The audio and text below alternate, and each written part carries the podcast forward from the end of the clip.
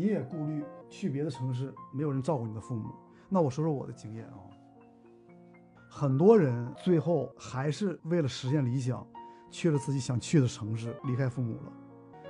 但是这种矛盾，父母养老的需求，有的人还的确是非常的在乎，他又想解决这个问题，他们有条件了，比如说把父母搬到跟自己同一个城市，也可能以后这个交通更发达了，就是地理这个距离就不是问题了。总之，世界是在变化的。而且除了世界在变化以外，还有一个很重要的因素，你的父母也在变化，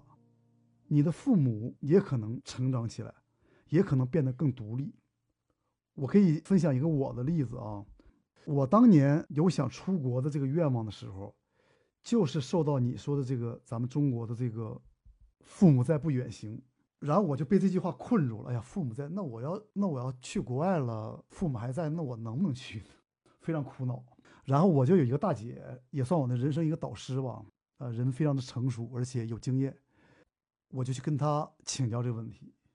然后这大姐就说：“你你想出国这个想法，你担心你出了国，你父母会不开心，然后你又照顾不到他们，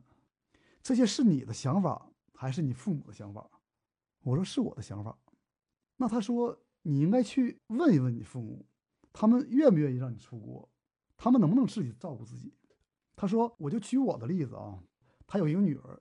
我女儿大学毕业了，她愿意去做什么，愿意去哪儿生活，我不管，因为她有她的生活，我有我的生活，我会把自己照顾好，我无所谓。然后我就去跟我父母聊了，我说你们对我要出国这事情你们怎么看？你们同不同意？那他们就说了，那我们当然舍不得你走了，但是呢，如果你愿意这样，如果你这样生活能更好，我们当然也很高兴。”其实爱就是这样的，经常处于一种进退维谷。就是说，你如果爱一个人，你爱自己的孩子，爱自己的伴侣，你在做选择的时候，既要让他自由，让他快乐，同时呢，自己还要放弃一些东西。如果你把他完全占有了，留在自己的身边，他不快不幸福了，这是你希望看到的吗？所以说，像你说的这个事情，父母这个变量。也要去考虑，去和他们沟通，甚至去说服他们，考虑他们的感受也好，需求也好，解决他们的实际的问题。